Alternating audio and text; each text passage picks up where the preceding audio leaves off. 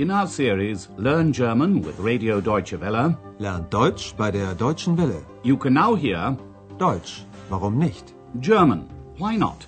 A radio language course by Herrad Meese.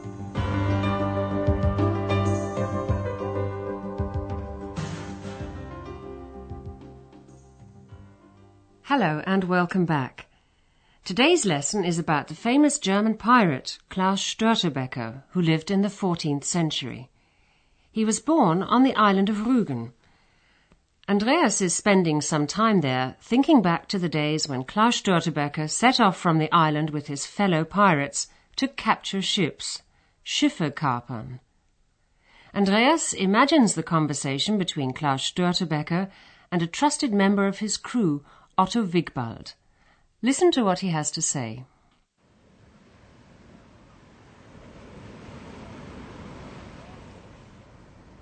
Ich stehe hier auf den Felsen von Rügen und sehe aufs Meer hinaus. Zwei Schiffe sehe ich dort. Und denke an Klaus Störtebecker, den berühmten Seeräuber. Hören Sie, könnten das nicht Stimmen von damals sein? Von 1388?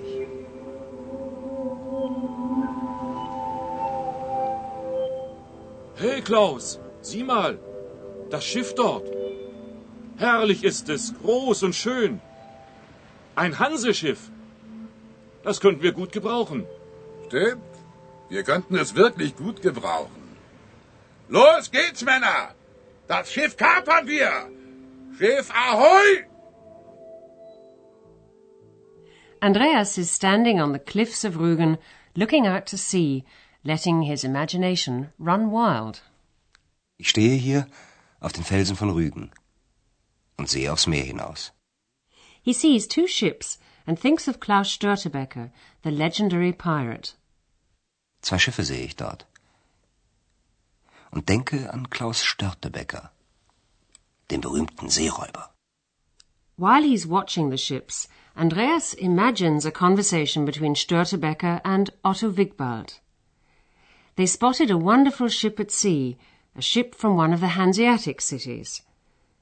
The Hanseatic League, or Die Hanse as it's called in German, was a powerful association of merchants who transported their goods by ship across the seas. Hey Klaus, sieh mal. Das Schiff dort. Herrlich ist es, groß und schön. Ein Hanseschiff. The ships were always full of gold, silver, and precious goods. When Wigbald spies a ship, he says, We could really use that. Das könnten wir gut gebrauchen. Klaus Störtebeker calls to his fellow pirates, Off we go, men! We're going to capture the ship. Ship ahoy! Los geht's, Männer! Das Schiff kapern wir! Schiff ahoy! Which is exactly what they did. Otto Wigbald was made captain of the ship.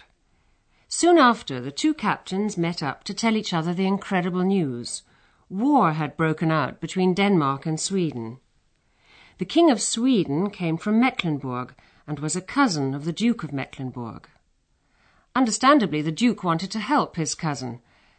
As he didn't have enough men, he asked the pirates to support him.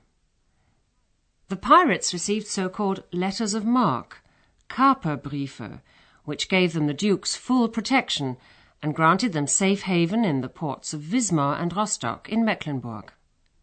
In return, the pirates had to take food, Lebensmittel, to Stockholm, the besieged capital of Sweden. Listen to the pirates' conversation. Klaus, hast du schon gehört? Krieg zwischen Dänemark und Schweden. Erzähl weiter. Die Mecklenburger wollen, dass alle gegen Dänemark kämpfen. Auch wir, die Seeräuber. Wir bekommen Kaperbriefe von den Mecklenburgern. Diese Chance sollten wir nutzen. Und wie? Wir bringen Lebensmittel nach Stockholm. Dafür sind wir in den Häfen von Rostock und Wismar sicher. Hast du schon gehört, was die anderen Seeräuber machen? Sie machen mit. Du hast recht. Dieser Krieg ist unsere Chance. Wir werden reich und mächtig. Also, auf nach Stockholm! In 1388, Denmark and Sweden were at war. Klaus, hast du es schon gehört? Krieg zwischen Dänemark und Schweden. The King of Sweden was a cousin of the Duke of Mecklenburg. The Duke wanted to help his cousin fight the Danes, even if it meant enlisting the help of pirates. Die Mecklenburger wollen, dass alle gegen Dänemark kämpfen. Auch wir, die Seeräuber. The pirates received letters of marque, which meant that they had official permission to capture Danish ships. Wir bekommen Kaperbriefe von den Mecklenburgern. As Otto Wigbald said, we should take this opportunity. Diese Chance sollten wir nutzen. The pirates were supposed to take food to Stockholm, Wir bringen Lebensmittel nach Stockholm. And in return they were granted safe haven in the ports of Rostock and Wismar in Mecklenburg. Dafür sind wir in den Häfen von Rostock und Wismar sicher. Klaus Störtebeker accepted the offer and the tempting prospect of becoming rich and powerful. Du hast recht. Dieser Krieg ist unsere Chance. Wir werden reich und mächtig. Also, auf nach Stockholm. But their luck didn't last long. The pirates had been given permission to sell their booty in the ports without paying customs. But the other cities in the Hanseatic League were not prepared to let their own trade suffer because of this. So they forced Mecklenburg to end the war and to end their contract with the pirates. But Klaus Störtebeker was an experienced pirate and didn't want to give up. Listen to the dialogue between the two pirates.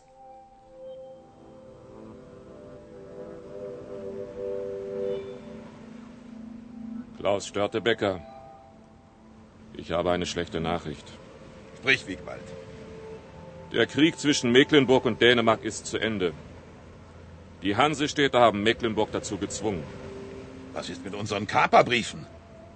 Aus und vorbei. Das könnte unser Ende sein. Wir sollten nachdenken, was wir tun können. Klaus Störtebecker gibt nicht auf. Niemals. Zehn Jahre bin ich nun schon Seeräuber. Und ich bleibe es. Captain Wigbald told Störtebeker that he had bad news. Klaus Störtebeker.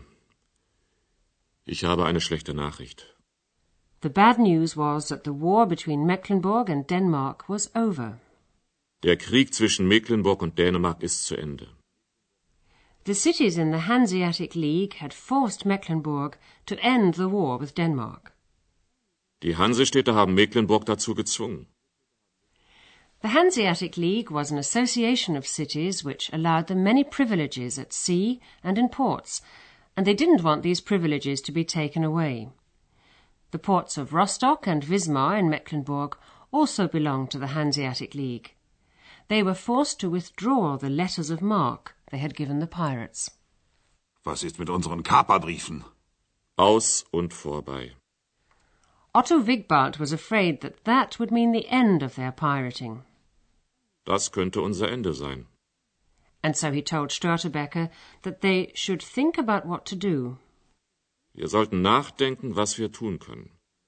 Störtebeker replied that he would never give up. Klaus Störtebeker gibt nicht auf. Niemals. But in the year 1402, he also had to give up. The cities in the Hanseatic League kept up their fight against him and finally succeeded in gaining the upper hand. Störtebeker and the other pirates were caught and beheaded in Hamburg. That was the story of Klaus Störtebeker, the famous German pirate. And now let's look at one of the grammar points we've come across today, the imperfect subjunctive of two modal verbs.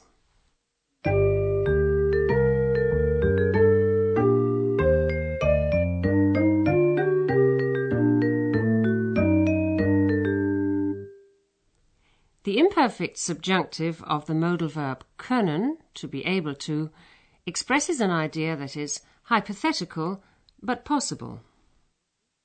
Wir könnten das Schiff gut gebrauchen. The imperfect subjunctive of the verb können is formed by adding the letter T to the stem of the verb and then the appropriate ending. Listen to these examples. First, you'll hear the infinitive, then the verb stem, and lastly, the imperfect subjunctive of the verb.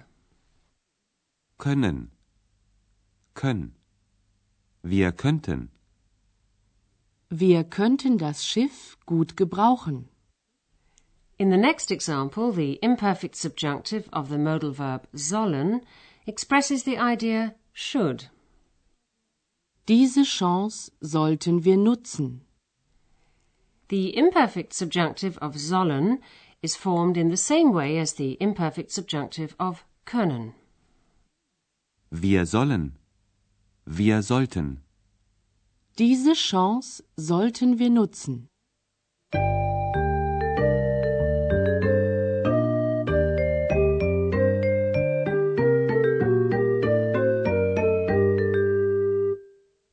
Now you can hear the dialogues once again from the beginning. And while you're listening, sit back and relax.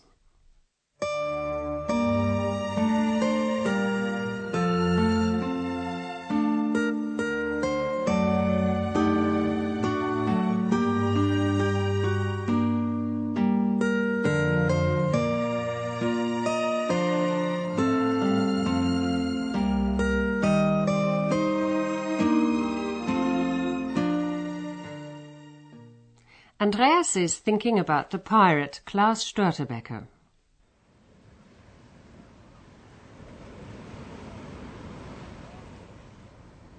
Ich stehe hier auf den Felsen von Rüben und sehe aufs Meer hinaus. Zwei Schiffe sehe ich dort. Und denke an Klaus Störtebecker, den berühmten Seeräuber. Hören Sie, könnten das nicht Stimmen von damals sein? Von 1388.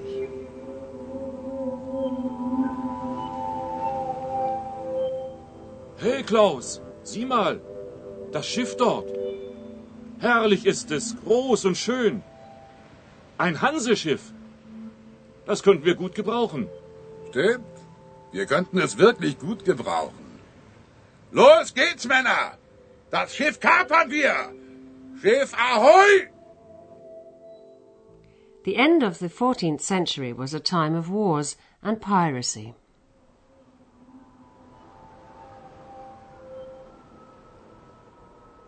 Klaus, hast du es schon gehört? Krieg zwischen Dänemark und Schweden.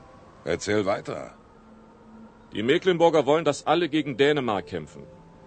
Auch wir, die Seeräuber. Wir bekommen Kaperbriefe von den Mecklenburgern. Diese Chance sollten wir nutzen. Und wie? Wir bringen Lebensmittel nach Stockholm. Dafür sind wir in den Häfen von Rostock und Wismar sicher. Hast du schon gehört, was die anderen Seeräuber machen? Sie machen mit. Du hast recht. Dieser Krieg ist unsere Chance. Wir werden reich und mächtig. Also, auf nach Stockholm! The cities in the Hanseatic League declared war on the pirates.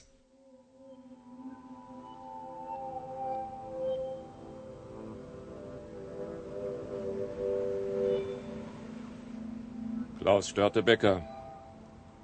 Ich habe eine schlechte Nachricht. Sprich, Wiegwald. Der Krieg zwischen Mecklenburg und Dänemark ist zu Ende. Die Hansestädte haben Mecklenburg dazu gezwungen. Was ist mit unseren Kaperbriefen? Aus und vorbei. Das könnte unser Ende sein. Wir sollten nachdenken, was wir tun können.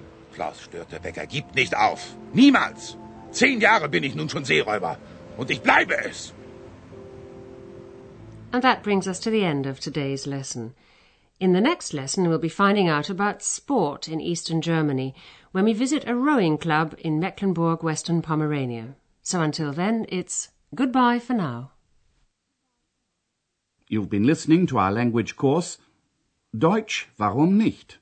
A production of Radio Deutsche Welle in cooperation with the Goethe Institute in Munich.